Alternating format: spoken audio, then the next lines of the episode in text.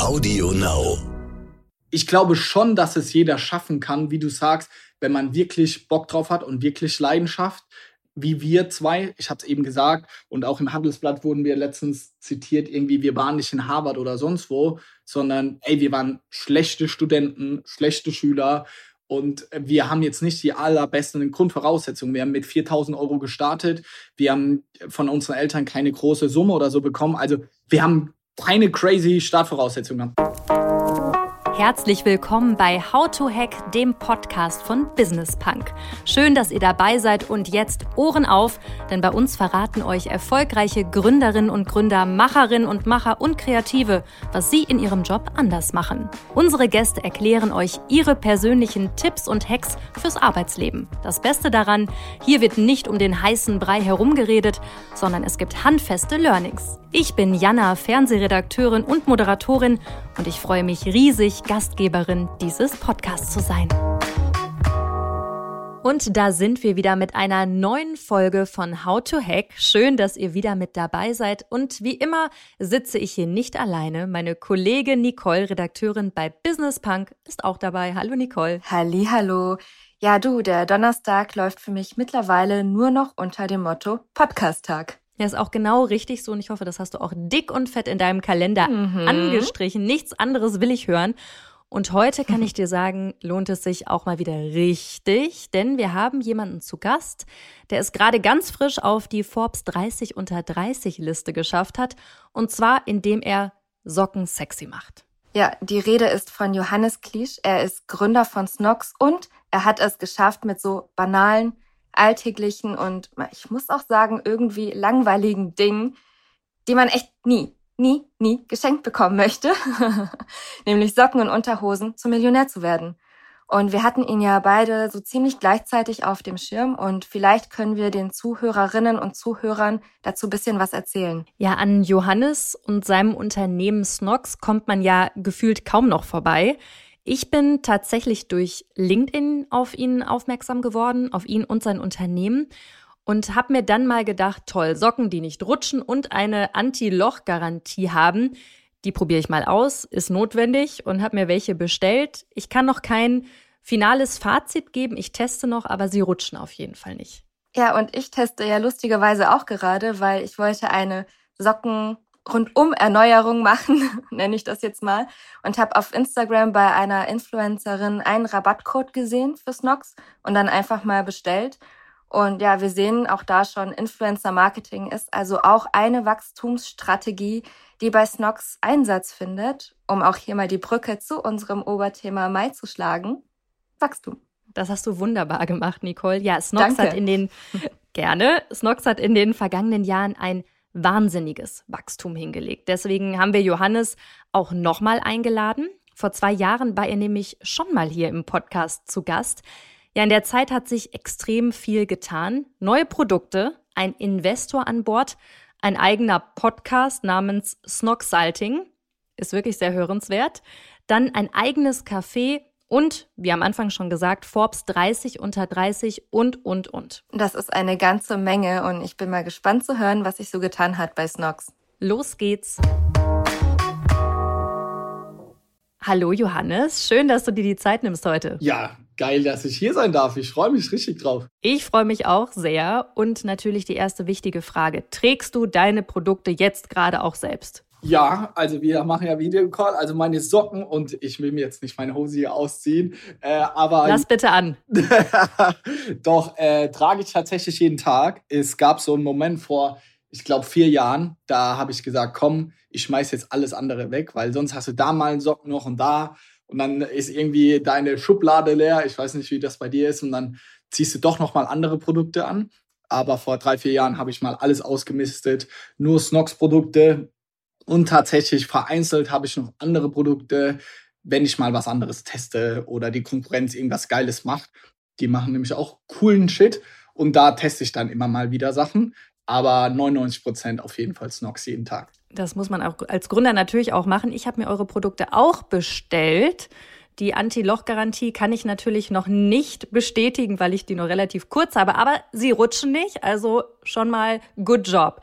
Jetzt hast du es geschafft, mit so langweiligen Produkten, ich muss es sagen, so, so ist es, ne, wie Socken und Unterhosen innerhalb von sechs Jahren einen Umsatz von mehr als 30 Millionen Euro zu machen. Mit Socken zum Millionär. Wie zur Hölle kriegt man das hin? Ich finde es erstmal witzig. Äh, ich war im äh, Podcast von Alex Graf bei Kassenzone und er hat das erste Mal so gesagt, irgendwie Sockenmillionär. Und seitdem in jedem Podcast werde ich irgendwie darauf angesprochen. Ist eine gute Headline, kann man nicht anders sagen. Wie haben wir das geschafft? Ist natürlich immer schwer, jetzt irgendwie auf eine Sache festzulegen. Aber wenn ich jetzt so zurückblicke, gibt es irgendwie so drei bis fünf so Werte und Charakteristika, die wir beide Gründer, glaube ich, sehr stark verfolgen. Und äh, Nummer eins ist einfach mal machen. Also wir haben damals angefangen, einfach Socken zu verkaufen auf Amazon. Nicht drüber nachzudenken. Wir haben keine krasse Marktresearch gemacht und wir beide sind auch keine WHU-Studenten und dann haben wir bei Rocket gearbeitet, sondern nee, überhaupt nicht. Im Gegenteil, wir waren Studenten, genervt von der Bank, einfach mal gemacht. Nummer zwei muss man sagen, irgendwie ist eine Kombination aus Naivität und auch mutig, dass wir, wenn wir eine Opportunity sehen, also irgendwie eine Möglichkeit, äh, dass wir es einfach mal ausprobieren. Und das haben wir jetzt über die Jahre hinweg immer wieder ausprobiert. Und äh, um da auch mal vielleicht ein bisschen Kontext zu geben, wir haben mit Socken ja auf Amazon gestartet und inzwischen ist unser Hauptprodukt sind Boxershorts im eigenen Online-Shop. Also wir haben uns jetzt über die letzten fünf, sechs Jahre sehr oft neu erfinden müssen und dieses Geschäftsmodell. Also wir verkaufen immer noch Socken auf Amazon, aber sage ich mal, das macht von unserem Gesamtumsatz vielleicht 10, 20 Prozent aus und 80 Prozent, sage ich mal, auf andere Sachen. Also daher haben wir immer wieder durch unsere Naivität einfach mal mit Mut neue Sachen ausprobieren und so konnten wir auch über die Jahre hinweg weiter wachsen. Äh, sonst Fokus würde ich auf jeden Fall auch sagen, war ein richtiger irgendwie Erfolgsfaktor für uns, weil wir angefangen nur auf äh, Amazon die ersten zwei, drei Jahre zu verkaufen, bis wir tatsächlich dann 2019 auch Verkäufer des Jahres wurden. Also wir wurden äh, von einer Jury gewählt bei Amazon, der beste, die besten Verkäufer zu sein. Und äh, dann haben wir erst quasi mit unserem eigenen Online-Shop so richtig gestartet. Und das sehe ich bei vielen GründerInnen, dass sie natürlich, wenn du nur anfängst, du hast tausend Ideen und ich sehe das auch gerade bei meiner Freundin, die macht sich gerade auch selbstständig äh, und sie hat tausend Sachen und da noch und da und was uns, glaube ich, sehr ausmacht, ist, dass wir sehr fokussiert waren. Drei Jahre nur Amazon, danach nur Online-Shop, nur Facebook-Ads und dann immer, sage ich mal, Channel für Channel äh, so weitergemacht. Und das kann ich nur jedem äh, mit ans Herz legen, da fokussiert an den Themen dran zu bleiben. Und ich glaube, so haben wir noch zwei, drei weitere Sachen, auf die wir stark geachtet haben. Aber die drei Sachen sind schon die Key-Sachen, wo ich sage, das macht Snox aus, das macht uns als Gründer aus. Und das war ein wichtiger Erfolgsfaktor. Würdest du auch sagen, deine Botschaft ist, jeder kann es schaffen, wenn man richtig Bock auf etwas hat und genügend Leidenschaft mitbringt? Ja, schon. Und natürlich ist es ein super romantischer Gedanke. Also ich glaube schon, dass es jeder schaffen kann, wie du sagst, wenn man wirklich Bock drauf hat und wirklich Leidenschaft, wie wir zwei, ich habe es eben gesagt, und auch im Handelsblatt wurden wir letztens zitiert, irgendwie, wir waren nicht in Harvard oder sonst wo, sondern, ey, wir waren schlechte Studenten, schlechte Schüler und wir haben jetzt nicht die allerbesten Grundvoraussetzungen. Wir haben mit 4000 Euro gestartet, wir haben von unseren Eltern keine große Summe oder so bekommen. Also wir haben keine crazy Startvoraussetzungen Wir hatten auch keine schlechten, so, das will ich auch nicht sagen, aber wir waren jetzt nicht gesegnet mit irgendwelchen crazy äh, Starthilfen. Nichtsdestotrotz, was ich beobachte in meinem Umfeld, und es ist ganz äh, witzig zu sehen, damals vor sechs Jahren haben sehr viele mit Amazon FBA angefangen und wir waren so ein bisschen wie so eine Schulklasse, also Freunde und Kollegen, die man irgendwie auch in Facebook-Communities und keine Ahnung wo kennengelernt hat. Und wenn ich da jetzt dran schaue, muss man schon sagen, dass wir mit Snox so mit Abstand die größten sind. Und deswegen will ich jetzt auch nichts romantisieren und sagen, ja, jeder kann 30 Millionen schaffen, sondern da gehört extrem viel Glück, Timing auch, muss man einfach zugeben dazu, weil die anderen sind, muss ich auch sagen, ähm, schon auch im Millionenbereich, im Einstelligen. Und das ist auch ein wahnsinniger Erfolg und die machen, gehen auch ihrer Leidenschaft nach. Aber man muss es schon extrem wollen man muss auch sehr viel dafür opfern. Daher, ich bin immer sehr ehrlich, dass es überhaupt nicht selbstverständlich ist, so groß zu werden, wie wir das jetzt sind. Da gehört auch so viel Glück, Timing dazu. Wir sind auf einer Welle geritten, wo jetzt irgendwie dieser Sneaker-Trend brutal ist. Von Jahr zu Jahr wächst irgendwie der Sneakermarkt. Äh, Gerade meine Freundin hat es wieder die Tage gesagt, schau mal, Johannes, in die Straße.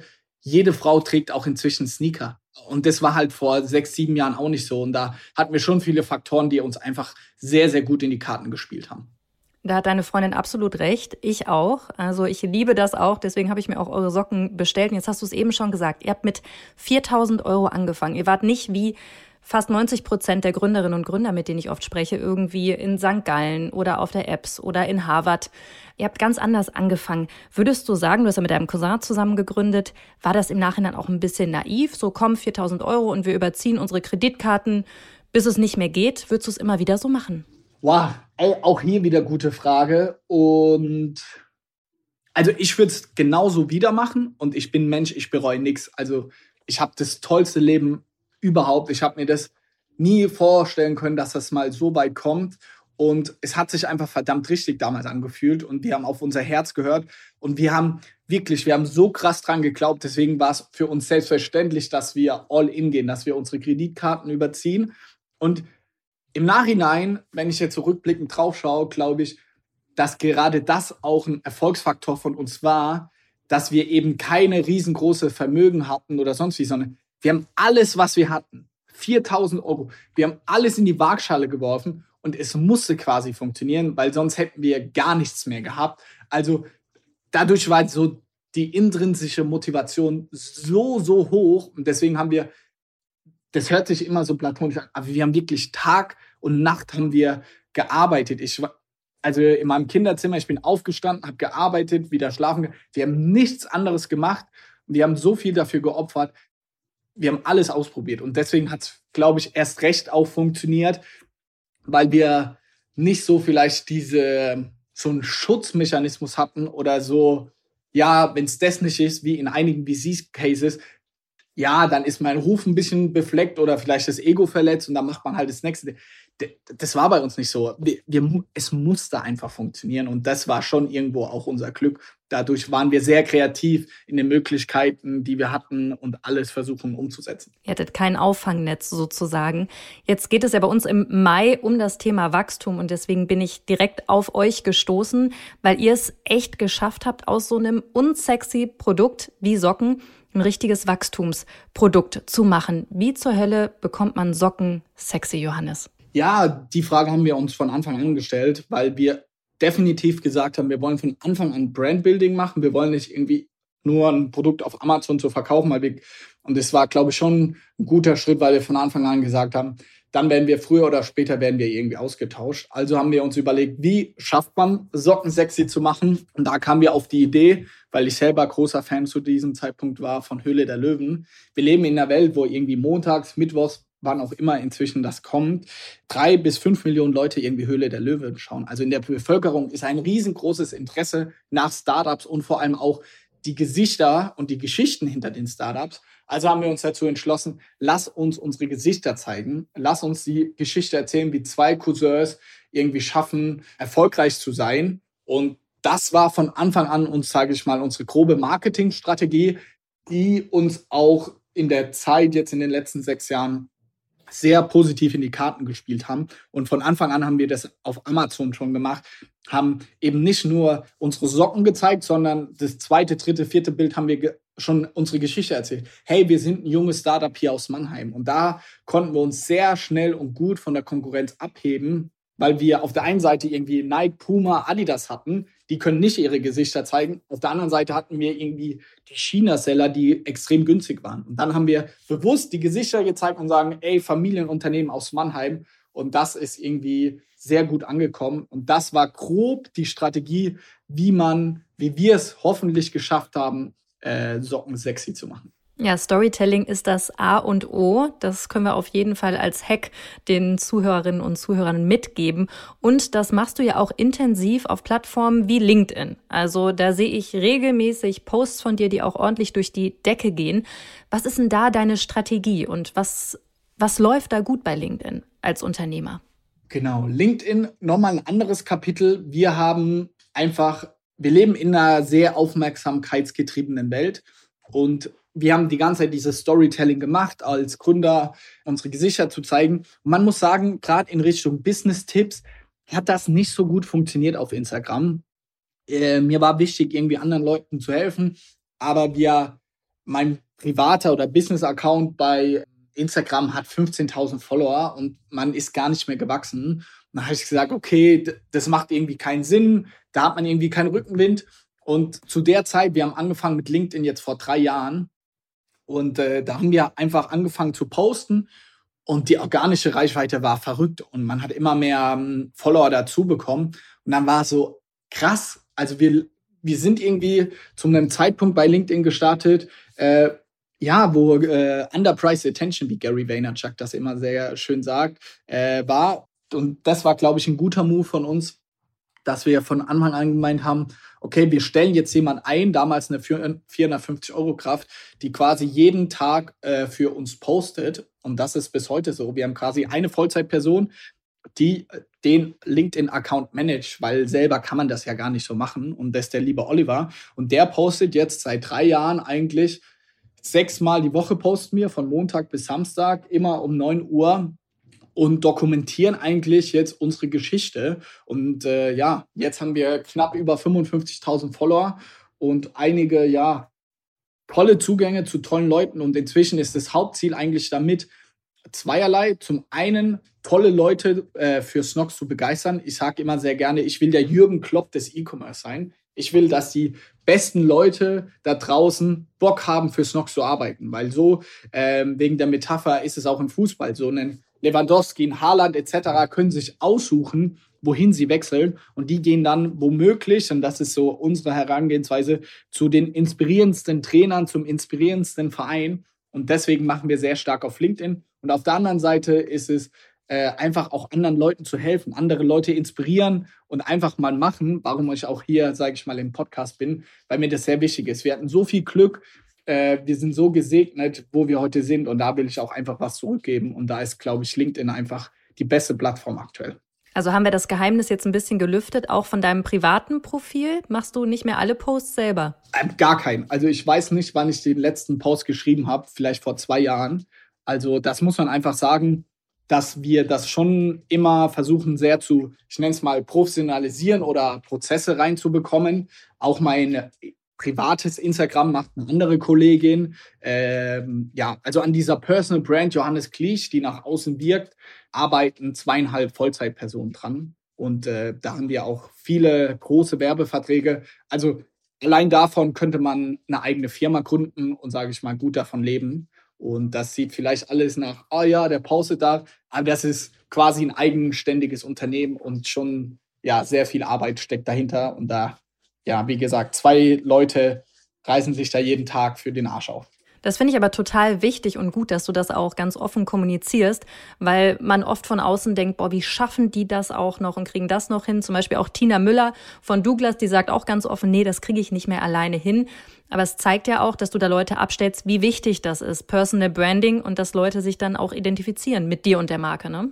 Auf jeden Fall. Also LinkedIn ist, muss man auch sagen, oder die Personal Brand für den Abverkauf überhaupt kein Faktor. Also es pusht unsere Sales bei Snox überhaupt nicht. Wir fragen immer die Leute, wenn sie bei uns bestellt haben, woher kennst du uns? Und da macht LinkedIn Personal Brand, sage ich mal, unter einem Prozent aus. Also das ist ein Trugschluss, aber es hilft extrem stark in Richtung tolle MitarbeiterInnen für unser Unternehmen zu finden. Das ist super geil. Es hilft sehr, sehr gut, sage ich mal, tollen Zugang zu Experten, zu Toolanbietern zu haben.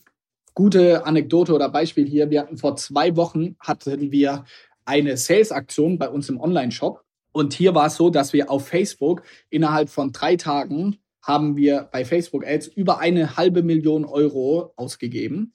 Und dann ist ein Mechanismus gezogen, dass Facebook gesagt hat, okay, ihr habt eine halbe Million ausgegeben, ihr müsst euch jetzt erstmal verifizieren, dass ihr das Geld auch wirklich zahlen könnt. Und unser Account wurde kurz lahmgelegt. Und es war an einem Ostersonntag war das, um 16 äh, Uhr. Und alles wurde pausiert. Und da ging es für uns äh, ja um im Millionenbereich. weil wir montags noch weiter Ads schalten wollten. Und äh, das war natürlich für uns eine große Krise. Durch, sage ich mal, LinkedIn und durch äh, das tolle Netzwerk, das dadurch entstanden ist, habe ich die Handynummer gehabt von Tino Krause, also von Facebook, der Europachef oder Meta inzwischen. Hab Tino angerufen und liebe Grüße, Tino, dass du uns da immer den Arsch rettest. Und er hat es wirklich geschafft, dass innerhalb von einer Stunde unser Account wieder verifiziert war, frei war und wir weiter Ads schalten konnten. Und so, sage ich mal, will ich zeigen und darstellen, dass das dieser Value-Hebel ist, warum wir Personal Branding so pushen und so ernst nehmen, weil wir wirklich den Zugang haben zu den Top-Leuten, die uns weiterbringen. Ob es in Deutschland Amazon-Chef ist, äh, Zalando-Chef etc. Also die, sage ich mal, Leute, die uns wirklich weiterhelfen können bei Problemen. Und das ist einfach ein riesengroßer Mehrwert, warum wir so viel Geld, Zeit etc. in die Personal Brand investieren. Ich will aber auch hier ganz ehrlich zu allen sein, dass sich das inzwischen sehr, es ist auch sehr lukrativ, sage ich mal, wie im Influencer-Geschäft ist auch so eine Personal Brand und deswegen will ich auch die Leute motivieren, ist sehr lukrativ, dass ich allein vom Personal Branding könnte ich sehr, sehr gut von leben. Also möchte ich die Leute dazu ermutigen, sage ich mal, Personal Branding wirklich zu machen. Wir hatten einfach Glück, dass wir sehr früh damit angefangen haben. Es ist jetzt viel schwieriger, sage ich mal, durchzustarten, wie das immer ist. Aber auch jetzt kann man es immer noch schaffen. Und LinkedIn ist einfach eine super attraktive Plattform und in den nächsten Jahren wird hier noch viel passieren. Also rätst du Gründerinnen und Gründern, seid präsent, macht Personal Branding. Gibt es denn da so ein How-to, so ein, so ein Best-of, was man auf jeden Fall machen sollte? Was zieht denn richtig gut? Kontinuität ist einfach das Wichtigste. Man muss nicht sechsmal die Woche posten. Das schafft man, sage ich mal, außer wenn man eine Vollzeitperson drauf hat, schafft man das fast gar nicht. Also muss man ja einfach realistisch sein. Aber so zweimal die Woche posten, immer an den gleichen Tagen, das ist mal ein super guter Start. Und äh, morgens zu posten, wir posten immer um 9 Uhr, ist super gut und immer eher unter der Woche. Also ich würde empfehlen, Montag und Mittwochs zum Beispiel zu posten und die Posts auch immer gut zu planen. Also das äh, ja frühzeitig einfach zu machen, einen Contentplan zu haben. Und auch da, die Leute fragen sich immer, ja, was poste ich denn etc gar kein Stress. Dokumentiert einfach, welche Gedanken ihr habt. Also ich werde jetzt hier äh, posten, ja, ich arbeite gerade mit äh, in Barcelona aus dem WeWork, tolle, inspirierende Leute hier kennenzulernen. Und ich sitze hier in einem Raum, wo die ganze Zeit Wasser rascheln läuft. Also ganz simpel, einfach dokumentieren, was ihr macht. Das funktioniert. Und verwendet immer Bilder inzwischen, funktioniert. Persönliche Bilder, die gar nicht krass bearbeitet sind, einfach von eurem Handy aus zu machen.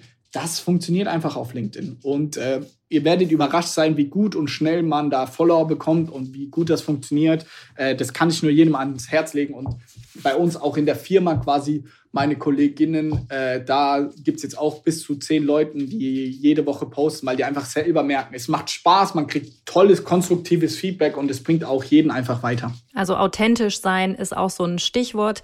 Deswegen sprechen wir das auch ganz offen an. Genau, du sitzt in Barcelona, über dir ist irgendwie ein kleiner Wasserfall. Also falls ihr das auf der Tonspur hört, wir werden es versuchen rauszufiltern, wundert euch nicht.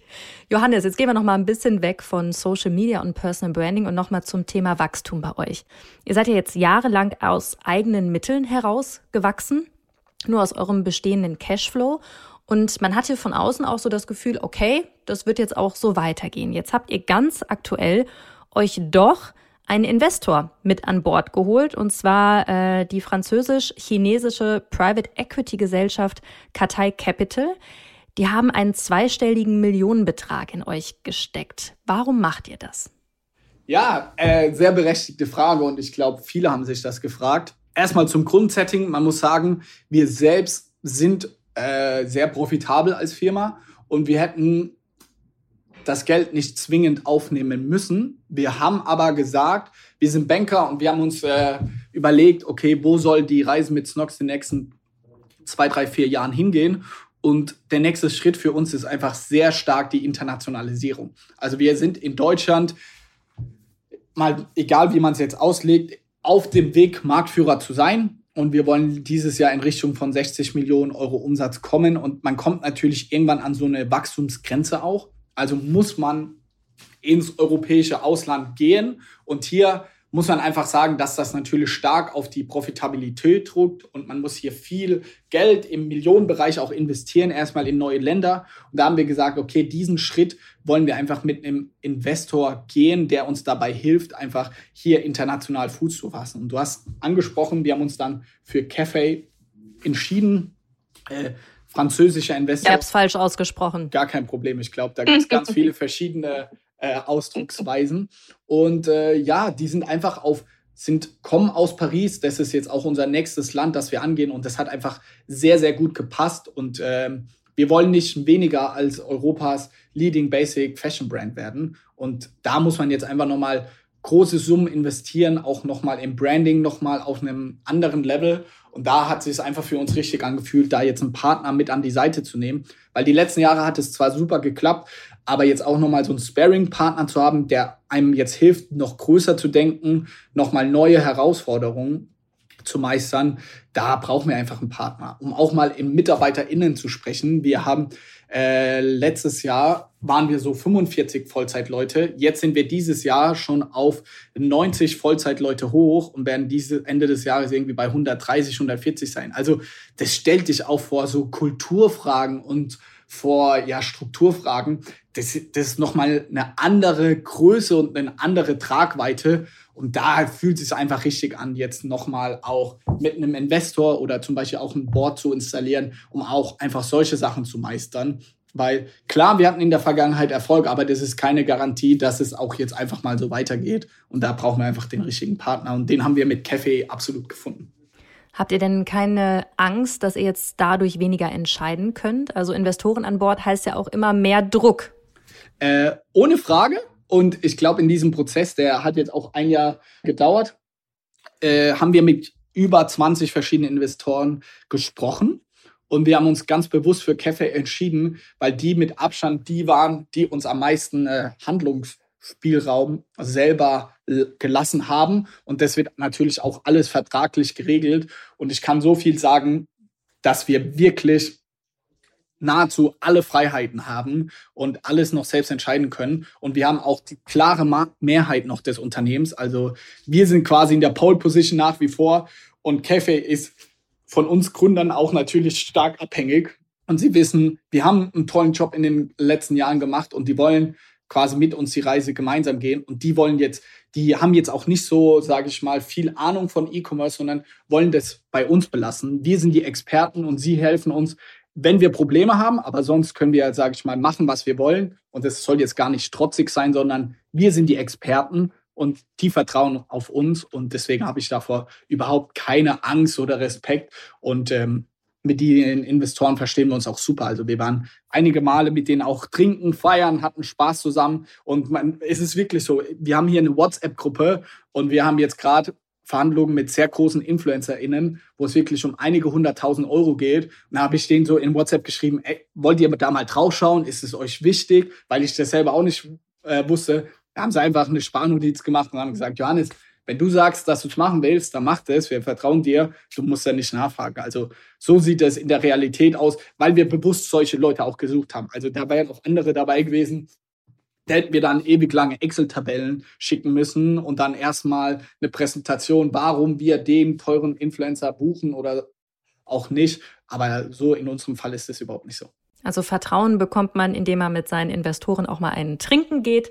Das äh, werde ich mir auf jeden Fall merken. Ja, er nickt mit dem Kopf. Glaubst du denn, dass die dann auch so ähm, Experimente gutheißen, die ihr ja auch gemacht habt, mit jetzt zum Beispiel auch Damenunterwäsche? Da habe ich gelesen, in einem Interview hast du gesagt, boah, da hat euch jeder für verrückt erklärt. Von Socken auch noch Damenunterwäsche. Das macht jetzt mittlerweile 15 Prozent eures Umsatzes aus. Also muss man halt einfach, ne, wie deinem Motto getreu, einfach machen, machen?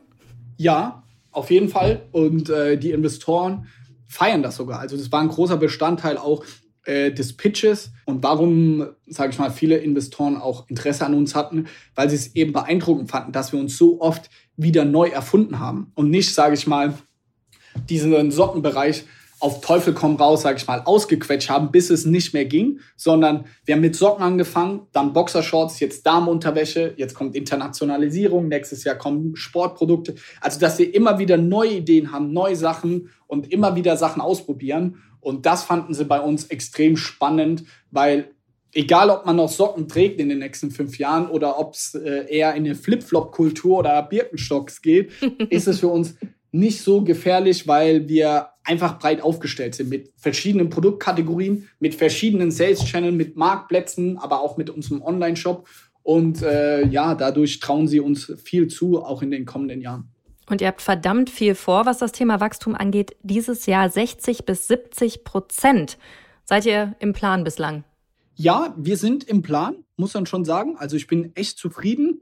Man muss aber auch ehrlich zugeben, so sage ich mal, das Marktumfeld aktuell ist sehr, sehr schwierig. Ich weiß nicht, ob du schon andere Interviews geführt hast, aber in Richtung von äh, E-Commerce ist es schon schwer, gerade mit der Ukraine-Krise, äh, Krise, was natürlich tragisch ist und ich will da gar nicht unverschämt sein und mich jetzt darüber zu beschweren, aber ich will einfach auch ehrlich sein, dass das schon, man merkt das sehr stark im Konsumverhalten und dadurch strugglen sehr, sehr viele E-Commerce-Firmen gerade extrem, wenn man sich auch Aktienkurse anguckt von dem Zalando, About You etc. Also das ist nicht ohne und auch in Richtung Inflation etc. merkt man das gerade sehr stark, auch operativ, dass Wachstum deutlich schwieriger ist als jetzt die letzten zwei Jahre irgendwie in Form von Corona. Nichtsdestotrotz äh, haben wir unser Wachstum von 60 Prozent, aber wir müssen schon sehr kreativ werden und das Team leistet einfach unfassbare Arbeit und versucht da noch was rauszuholen und da und da. Und es ist nicht so dieser krasse Selbstläufer, dass man äh, denkt, oh, äh, Wahnsinn, wie es läuft, sondern wir schaffen gerade so immer die Ziele, aber im Verhältnis, glaube ich, zu anderen, und wir tauschen uns natürlich sehr viel aus mit anderen, ist es so, dass die alle sehr, sehr stark fluchen. Und dann denke ich mir so, okay, dafür haben wir es doch sehr, sehr gut erwischt bisher.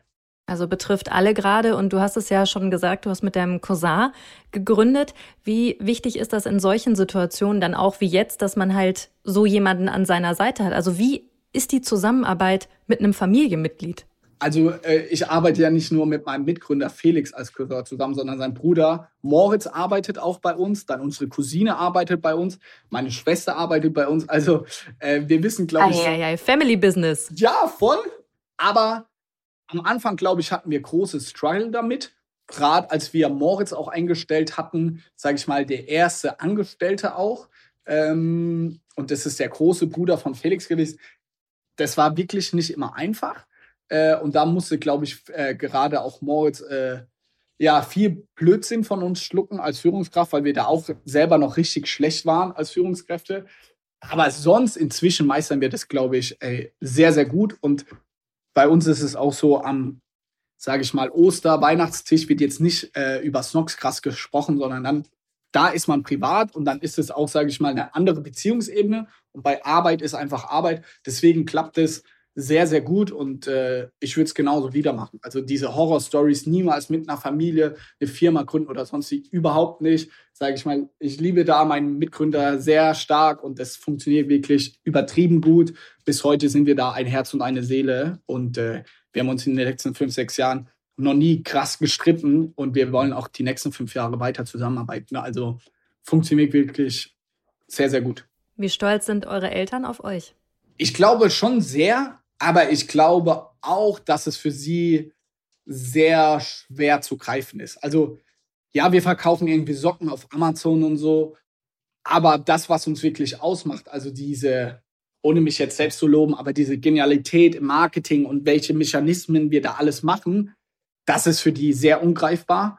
Und ich merke schon, dass vor allem, wir haben ja letztes Jahr auch unser eigenes Café eröffnet, unseren ersten so quasi dann ersten Offline-Store dass sie, glaube da viel stolzer drauf sind, als jetzt auf das Snox Kerngeschäft, obwohl das im Verhältnis, sage ich mal, überhaupt nicht in Relation steht, aber weil das für sie greifbar ist und sie dahin gehen können. Und meine Mama ist jeden Freitag nach der Arbeit, geht sie in unser Café und trinkt einen Aperol Spritzo. Also das sind die Sachen, glaube ich, wie meine Eltern auch ihren Stolz zum Ausdruck bringen und gehen dann mit ihren Freunden essen und zeigen das dann. Und auch als wir jetzt unser neues Büro eröffnet haben mit über 1000 Quadratmeter, war das so, what the fuck, aber irgendwie auch für sie irgendwie angsteinflößend, weil das so weit irgendwie auch weg ist. Und ja, sie sind also eine Kombination aus Stolz sein, aber auch irgendwo Überforderung und dass, man, dass es einfach nicht greifbar ist. Was man aber auch gar keinen Vorwurf machen kann, meinen Eltern und auch Felix seinen Eltern nicht. Aber sie genießen es natürlich und freuen sich extrem für uns. Sind deine Eltern auch Unternehmer oder aus einer ganz anderen Richtung? Mein Vater ist Professor und meine Mutter ist Erzieherin. Äh, aber Felix, seine Eltern sind äh, Gastronomen. Also die sind schon Unternehmer. Aber natürlich, was heißt natürlich, aber auf einem anderen Scale und auf einem, sag ich mal, auf einer anderen Generation, andere Herangehensweise. Ähm, ja, deswegen ist das schon sehr weit weg für sie. Also ich glaube auch manchmal, äh, gerade letztens hatte ich so einen Moment mit meinem Vater, äh, was sehr privat ist, aber da ging es um das Erbe von uns und meine Eltern wollten das Erbe regeln. Und dann habe ich gesagt, Mama, Papa, ihr müsst mir da nichts vererben, gebt das gerne meiner Schwester ab. Ich habe sehr großes Glück mit Snock, sage ich mal, ein gewisses Vermögen jetzt äh, irgendwie anzuhäufen und dafür bin ich unglaublich dankbar. Gib das gern meiner Schwester, sie hatte äh, da vielleicht weniger Glück als ich. Und da war schon so ein Moment von meinem Vater, wo er gesagt hat, Johannes, ich freue mich krass für dich und ich bin richtig stolz auf dich. Aber es ist irgendwie auch verrückt, dass man als Elternteil irgendwie 40, meine Eltern gehen jetzt in Rente dieses Jahr, 40 Jahre lang irgendwie arbeitet und ackert und man will ja seinen Kindern auch was weitergeben. Und du arbeitest jetzt bis im Berufsleben irgendwie seit sechs, sieben Jahren und sagst, dass du, sage ich mal, das Erbe rein wirtschaftlich, finanziell äh, nicht benötigst. Und das soll jetzt gar nicht falsch rüberkommen, sondern ich meinte das ja aus einem sehr positiven Grundinteresse, so weil ich meiner Schwester viel mehr geben äh, wollen wollte. Und das war dann, glaube ich, so ein Moment, äh, ja, dass es auch irgendwie, da muss man auch, ich muss ja auch lernen, damit umzugehen und auch da einfach nicht respektlos oder irgendwie zu sein. Aber im Großen und Ganzen, wir sind sehr gesegnet. Also das sind ja Kleinigkeiten, ja, es ist toll. Und Felix und ich laden unsere Familie auch immer sehr regelmäßig ein, die ganze Familie, dass wir irgendwo hingehen. In zwei Wochen gehen wir nach Stockholm und äh, das ist einfach toll, dass man seiner Familie und seinem Umfeld dann solche Sachen ermöglichen kann. Das wollte ich nämlich gerade fragen. Wie schön ist dieses Gefühl, dass man als junger Mensch, wie alt bist du genau? 27. 27. Dann halt auch einfach seiner Familie so was zurückgeben kann. Ja, also es äh, ist ein wahnsinnig schönes Gefühl. Ich will nicht immer aber sagen, aber äh, man muss auch lernen, damit umzugehen. Also ja, dass das auch einfach nicht falsch rüberkommt und nicht zu, ja, ich zahle das und das und sage ich mal Paschmit, sondern dass man, dass es von Herzen kommt, dass es so auch ankommt bei den Leuten, bei unserer Familie und ich glaube, da haben Felix und ich auch Fehler gemacht, aber es ist toll. Also es ist toll, meinen Eltern ja einige Sachen zu ermöglichen, Geld äh, schenken zu können, etc. Das ist, also zu meinen Eltern sage ich immer, Mama, Papa, dafür mache ich den ganzen Scheiß doch. Also ich habe genau. alles, was ich brauche. So, jetzt geht es mir darum, euch alles zu ermöglichen, was ihr haben wollt. Meine Schwester, das, meine Schwester ist äh, gerade schwanger und bekommt ein Kind. Und äh, da sind wir gerade auf einem Haus- und Wohnungssuche, weil ich gesagt habe, so, dafür habe ich doch das Geld, dass ich euch solche Sachen ermöglichen kann. Also, dass es meiner Familie gut geht und den Leuten, die mir sehr wichtig sind. Total. Sehe ich genauso. Und das Leben ist immer eine Gratwanderung. Aber es ist auch ein Zeichen natürlich von Dankbarkeit. Ähm, wahrscheinlich, dass deine Eltern auch immer so an dich geglaubt haben. Und jetzt kommen wir zu einem ganz anderen Thema, zu unserer Kategorie in diesem Podcast. Du hast nämlich ja auch ganz interessante verschiedene Sachen in deinem Leben gemacht. Ich habe gelesen, dass du auch mal ein Trinkspiel, eine Trinkspiel-App programmiert hast. Ja. Richtig, ne? Ja, du bist brutal vorbereitet. Ich bin beeindruckt. Du, ist mein Job. Ist mein Job. Jetzt muss ich dich fragen, ob du auch gut vorbereitet bist, weil dafür brauchen wir ein Glas Wasser. Hast du das zufällig in deiner Nähe stehen oder musst du mal kurz einmal aufstehen und dir eins holen? Kurz aufstehen. Ich bin eine Minute wieder da. Wunderbar. Johannes steht jetzt gerade auf in dem Coworking Space in Barcelona, in dem er gerade ist, und holt sich ein Wasser. Ich hoffe, ihr habt das Plätschern des Wassers über ihm nicht allzu laut gehört. Und jetzt warten wir mal eine Sekunde, bis er wieder da ist. Okay. Da ist er wieder. Wunderbar. Ich erkläre dir noch mal schnell die Spielregeln. Und zwar heißt unser Spiel Ich hab noch nie. Also wenn du eine Trinkspiel-App entwickelt hast, dann kennst du die Regeln. Aber für die Leute, die zuhören, hier nochmal die Regeln. Wenn deine Antwort auf meine Frage doch ist, musst du trinken. Wenn deine Antwort stimmt ist, kannst du das Glas stehen lassen. Und äh, genau. Verstanden? Ja, sehr gut. Wunderbar. Witzig. Okay, los geht's. Ich habe noch nie gedacht, dass Socken doch eine verdammt schlechte Idee waren. Nee. Vor allem, weil am ersten Tag haben wir 17 Einheiten verkauft und da waren wir mal kurz enttäuscht. Muss man sagen, vielleicht dafür einen halben Schluck.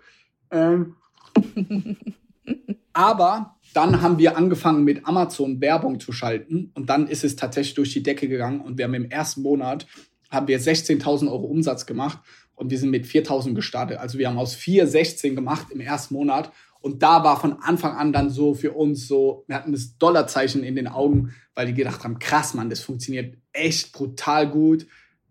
Und sind dann zur Bank gegangen, 50.000 Euro Kredit aufgenommen und haben das einfach größer gedacht.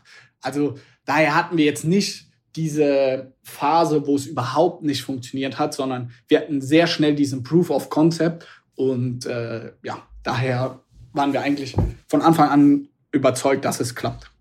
Und von so einer kurzen Talfahrt mit 17 Einheiten darf man sich nicht entmutigen lassen. Das können wir auch noch mal sagen. Okay, weiter geht's. Ich habe noch nie etwas auf jemand anderen geschoben, das in Wirklichkeit ich gemacht habe. Doch, bestimmt. Ja, was war das? Hm.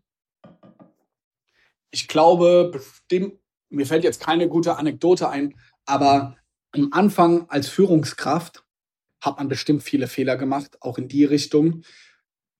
Inzwischen gar nicht mehr. Das heißt gar nicht mehr, aber kann ich mir nicht vorstellen. Ähm, nicht, dass ich es bewusst gemacht habe, auf jemand anderen geschoben, aber ja, am Anfang als Führungskraft, du machst irgendwie zwei Jahre Amazon, bist damit extrem erfolgreich, bist also ein Experte und richtig gut in dem, was du machst. Und dann bist du auf einmal Führungskraft und du bist auf einmal wieder richtig schlecht in etwas. Und äh, das ist eine ein komisches Gefühl, mit dem man erstmal klarkommen muss. Okay, also da auch dann wirklich sagen, Führungskraft, das lernt man auch erst mit den Jahren, das ist man nicht sofort, oder? Absolut. Also da haben wir mit einer der größten Fehler gemacht, dass wir überhaupt keine Coachings hatten, sondern alles Learning by Doing. Und die ersten MitarbeiterInnen, die bei uns angefangen haben, mussten da, glaube ich, quasi für uns das Lehrgeld zahlen, weil wir oftmals mit ihnen einfach nicht gut umgegangen sind oder sie schlecht geführt haben. Dafür bin ich sehr dankbar, dass tatsächlich unsere ersten MitarbeiterInnen immer noch bei uns sind. Die mussten da ja viel mitmachen. Mm, und da würde ich jedem Gründer und Gründerin empfehlen, da von Anfang an, wenn ihr merkt, okay, ihr habt die ersten zwei, drei, vier Leute, dass ihr euch ja intensiv mit anderen austauscht, die schon gute Führungskräfte sind oder wo ihr glaubt, ihnen, äh, dass es welche sind, dass ihr euch da einfach austauscht, dass ihr vielleicht sogar einen Coach äh, euch holt, dass ihr euch da weiterentwickelt, weil da waren wir extrem schlecht drin. Und die Personen haben jetzt hoffentlich gute Positionen bei euch im Unternehmen inne, als Entschuldigung. Tatsächlich, äh, die ersten drei Mitarbeiter innen waren Romi, äh, unsere Cousine, die leitet jetzt unsere Beratungsgesellschaft. Dann Moritz, äh, der ist unsere äh, Chef der Supply Chain und Yannick ist unser Head of Sales. Also da muss man wirklich sagen, äh, das sind mit die drei höchsten, Pos also es sind eigentlich die drei höchsten Positionen bei uns im Unternehmen. Sehr gut, dann hat sich das dann doch gelohnt. Okay, weiter geht's. Ich habe noch nie mich für einen LinkedIn-Post, den ich gemacht habe, so richtig geschämt. Oh, großer oder kleiner Schluck? Mhm. Oh, er trinkt recht viel. Ja, und zwar, ähm, wir haben mal vor ein, zwei Jahren haben wir gepostet, als die, ähm, vielleicht kannst du dich noch erinnern, da ging es um diesen Böhmermann-Skandal oder da hat er sich lustig gemacht über diese ganzen Dubai-Leute, die gerade nach Dubai auswandern. Ja, ich bin großer Jan Böhmermann-Fan. Ich habe das mitbekommen. Mhm. Genau. Und äh, da haben wir quasi das Personal Branding Team, nennen wir es mal, hat dazu dann gepostet, irgendwie auch äh, InfluencerInnen kritisiert wegen Dubai etc. Und auch wie wir es formuliert haben, war sehr unglücklich, weil ich selber bin auch kein unbeschriebenes Blatt, sage ich mal. Also ich bin ja irgendwie auch Nutznießer des Kapitalismus etc. Und irgendwie mhm. nehme ja auch auf LinkedIn Geld für Posts und, und, und. Daher fand ich das so schon irgendwo auch falsch, weil man kann nicht A, sagen und irgendwie auch B machen. Und da habe ich mich sehr geschämt, vor allem für die Formulierung. Ich finde es jetzt nicht gut, was die Leute da mit Dubai etc. machen. Also da war sehr, sehr viel Wahrheit dran. Ich bin immer nur sehr vorsichtig, sich über was zu beschweren, wenn man nicht zu 110 Prozent da quasi auch ein unbeschriebenes Blatt ist. Ich hoffe, ich konnte es gut rüberbringen. Und da muss ich sagen, da, ich will da einfach immer sehr real und sehr ehrlich sein und nicht über andere lästern und selber nicht viel besser sein. Das ist gut. Das ist auch auf jeden Fall ein Learning, was du dann wahrscheinlich mitgenommen hast, ne? Zu Themen, wo man dann vielleicht äh, auch mal besser einfach nichts postet. Auch wenn es gut ist, viel zu posten, aber nicht um jeden Grund. Okay. Letzte, ich habe noch nie Frage. Ich habe noch nie etwas unbedingt haben wollen und es nicht bekommen. Wer denkt nach? Also wenn ich jetzt, ja doch, ich trinke. Also äh, was war das? Was hast du nicht bekommen, was du unbedingt haben wolltest? Geht es jetzt um materielle Dinge oder um alles Mögliche? Ganz egal, ganz egal. Eine Auszeichnung. Ähm, LinkedIn Top Voice zum Beispiel. Das wolltest du gerne werden. Ja, mega. Äh, ja, das. Vor allem, es geht gar nicht so sehr um mich, sondern um das Team rund ums Personal Branding. Wäre das eine tolle Auszeichnung, weil wirklich seit drei Jahren stecken die dort so viel Arbeit rein und das hätte ich mir irgendwie gewünscht. Und ganz aktuell, gerade im, ich bin äh, tief im NFT-Thema drin auch und Krypto etc. finde ich einfach spannend, was da alles abgeht. Und äh, seit acht, neun Wochen will ich mir die ganze Zeit ein Board Ape kaufen. Mhm. Die bekannteste, populärste NFT-Collection. Äh, die kosten aber auch ein paar Millionen, Johannes, teilweise ja, einer kostet also 200.000, als ich mir den kaufen wollte. Und ich war die ganze Zeit mit meiner Freundin. Ich gucke jeden Morgen, gucke ich rein, okay, wie sind die Preise? Ist irgendjemand dabei, den ich schön finde, quasi, also den ich irgendwie auch cool finde? Und ich hader seit acht, neun Wochen rum und bin mir echt unsicher, weil das unfassbar viel Geld ist. Und die Preise sind jetzt bei von 200.000, wo ich angefangen habe zu gucken, jetzt gerade bei 400.000 äh, Dollar. Mhm. Und das ist so, oh, kauft man jetzt trotzdem noch ein? Also das ist was, wo ich glaube ich nicht kaufen werde, weil es jetzt einfach schon so gehypt ist. Aber ich mir natürlich extrem ärgere, warum ich nicht vor acht Wochen eingekauft habe, wo ich angefangen habe, mir das im Detail anzuschauen. Aber das ist sehr meckern auf sehr, sehr hohem Niveau und das ist irgendwie eine Lieberei und äh, einfach sehr, sehr viel Geld für eigentlich, was jetzt keinen crazy Wert hat. Ja, wir haben uns im letzten Monat äh, hier bei How to Hack auch intensiv mit dem Thema NFTs beschäftigt. Also wer da noch mal reinhören möchte, die Folge mit Dr. Theo Farm ist da auf jeden Fall hörenswert. Und Johannes, ganz zum Schluss. Genau, notier dir das mal. Die ist super. Ganz zum Schluss möchte ich von dir gerne noch mal zusammengefasst, komprimiert deine Top-Tipps und Hacks für unternehmerisches Wachstum, aber auch persönliches Wachstum. Da hast du ja echt ein paar gute Sachen auf den Tisch gebracht. Okay, jetzt muss ich selber die Zusammenfassung machen. Das ist natürlich eine Challenge. ich glaube, wir sind ja auch in den Podcast reingestartet und haben vor allem darüber gesprochen, was so die Kernwerte von uns als Gründer und auch Snox sind. Die kann ich gerne nochmal wiederholen. Das ist einfach mal machen. Und unser Slogan ist ja auch Why not? So, warum nicht einfach mal ausprobieren? Einfach machen, naiv und mutig zu sein und äh, Fokus auch zu haben. Also wenn ihr irgendwie merkt mit eurer Idee, mit eurem Business, es funktioniert, also da ist ein Proof of Concept, dann geht der erstmal all in rein. Beispiel auch hier, meine Freundin verkauft Handyketten auf Etsy, es funktioniert super. Und da habe ich auch gesagt, Belinda, mach nichts anderes und guck, wie kannst du noch mehr Umsatz auf Etsy machen. So, guck nicht, wie du Einzelhandel links und rechts machst, sondern konzentriere dich auf die eine Sache, die funktioniert und guck erstmal, wie weit kannst du das quasi treiben. Also und das würde ich allen Leuten mitgeben, wenn ihr schon irgendwo habt, was funktioniert, so wie auch LinkedIn. Es geht schon, okay, versuch da mal sechsmal die Woche zu posten. Und so, sage ich mal, immer dieser All-in-Gedanke, wenn du den Proof of Concept habt. Und ähm, ja, privat, oh, persönlich ist glaube ich, sehr ähnlich. Also meine persönlichen Werte habe ich ja mit auch ins Unternehmen mit dazugegeben. Was ich auf jeden Fall mit ans Herz legen noch kann, ist bescheiden zu sein, da äh, niemals abzuheben, viel zu geben und äh, die Situation, und ich hoffe, das konnte ich auch heute rüberbringen, dass das überhaupt nicht selbstverständlich ist, wo wir heute stehen, sondern wirklich dankbar zu sein. Es gehört viel Glück und Timing auch einfach mit dazu, das zu akzeptieren. Es gibt immer Höhen und Tiefen und da vielleicht auch als Abschluss noch einen kleinen Serientipp. Ähm, das, was ich gerade geguckt habe, ist Be Crashed. Ich sitze auch gerade hier im WeWork. Das ist die Story von WeWork als quasi Serie im Spielfilmformat äh, auf Apple TV Plus.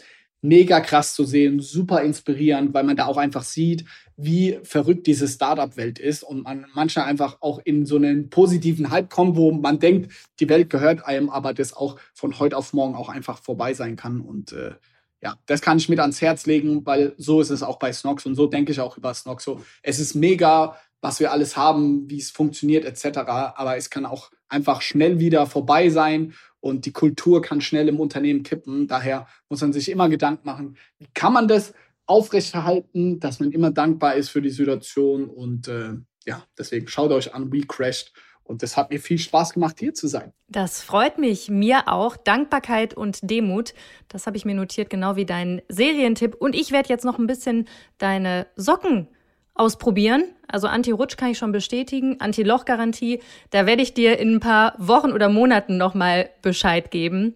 Vielen, vielen Dank, Johannes. Bis ganz bald mal wieder. Viel Spaß in Barcelona. Dankeschön. Tschüssi. Tschüss. Ich muss sagen, ich liebe die Ehrlichkeit unserer Gästinnen bei Ich hab noch nie. Und Jana, eine Frage möchte ich gerne auch an dich weitergeben, weil du ja LinkedIn Top Voice 2020 bist. Hast du dich mal für einen LinkedIn-Post geschämt? Ich wusste, dass das kommt, Haha. ganz ehrlich. ähm, ja, aber ich bin ganz ehrlich zu dir. Nö. Und ich glaube, selbst wenn, würde ich ihn, glaube ich, aus Prinzip stehen lassen. Stichwort Authentizität, schwieriges Wort, aber das merkt man ganz krass, dass das am besten ankommt bei LinkedIn, auch wenn man sich vielleicht mal geschämt hat für einen Post. Ich finde, du sprichst das Wort Authentizität immer besser aus. oh Gott, es ist echt harte Arbeit. Johannes hat ja schon einige Learnings am Ende zusammengefasst der Folge. Daher frage ich dich jetzt einfach mal, was hat dich an ihm während des Gesprächs beeindruckt? Ähm, ich würde sagen, seine All-in-Mentalität, dass er und sein Cousin einfach all ihr Geld in ihre Idee gesteckt haben und es ja einfach funktionieren musste und dass man da einen kühlen Kopf behält und an seinen Plan glaubt. Dazu gehört auch einiges, finde ich, gerade wenn man jahrelang nur mit dem eigenen Geld wirtschaftet und ja, ich würde sagen, sein Verhältnis zu seiner Familie, dass es ihm wichtig ist, etwas zurückzugeben, das fand ich auf jeden Fall sehr beeindruckend. Ja, ich muss sagen, dieses All-In fand ich auch echt krass. Also viele sagen das, viele machen das irgendwie auch oder sagen, dass es wichtig ist. Aber das wirklich so durchzuziehen und alles zu geben, schon Respekt. Ja, machen ist was anderes als sagen, auf jeden Fall. Aber sowas von. Und äh, nächste Woche haben wir eine Gästin hier im Podcast, auf die freue ich mich schon richtig. Ich folge ihr nämlich super gerne auf Instagram. Und sie ist witzig und super smart und viele kennen sie unter Dr. Emi. Ja, auf Dr. Emi freue ich mich auch sehr. Sie ist Dermatologin der Stars, das kann man, glaube ich, ganz gut sagen, Expertin im Bereich der ästhetischen Medizin und Dermatologie und in den sozialen Medien mittlerweile sogar selber ein Star. Und mit ihren, ja, witzigen, selbstironischen, aber immer sehr gut erklärenden Videos erreicht sie ein extrem großes Publikum und hat sich als Ärztin selbst zur Marke gemacht. Das kann man, glaube ich, ganz gut sagen. Und wie sie das geschafft hat, das hört ihr kommende Woche. Das wird super. Ich freue mich schon sehr. Bis dahin. Lesetipp der Woche. Genauso wie Socken sind Whiskygläser nicht gerade das super sexy Produkt. Also auf dem ersten Blick zumindest nicht. Savu will die aber revolutionieren mit cleverem Produktdesign und chemischen Kniffen. Wenn euch das Thema interessiert, dann schaut gerne in der aktuellen Ausgabe von Business Bank rein. Ich wünsche euch viel Spaß beim Lesen. Das war How to Hack für heute. Ich hoffe, es hat euch gefallen. Immer donnerstags gibt es eine neue Folge. Abonniert uns gerne fleißig auf Audio Now oder wo auch immer ihr Podcasts hört. Und über eine 5-Sterne-Bewertung würden wir uns natürlich auch freuen. Audio Now.